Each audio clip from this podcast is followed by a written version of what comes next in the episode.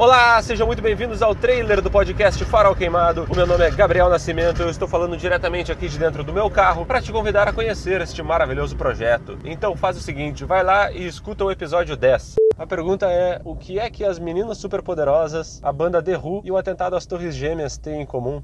Se gostar, escuta o episódio 11. Vai ficar 30 anos na beira da praia de Bermuda. Se gostar, escuta o 9. Apesar da verdade ser uma só, ninguém a tem. A verdade, ela simplesmente é. Se gostar, escuta o 8. A gente espera.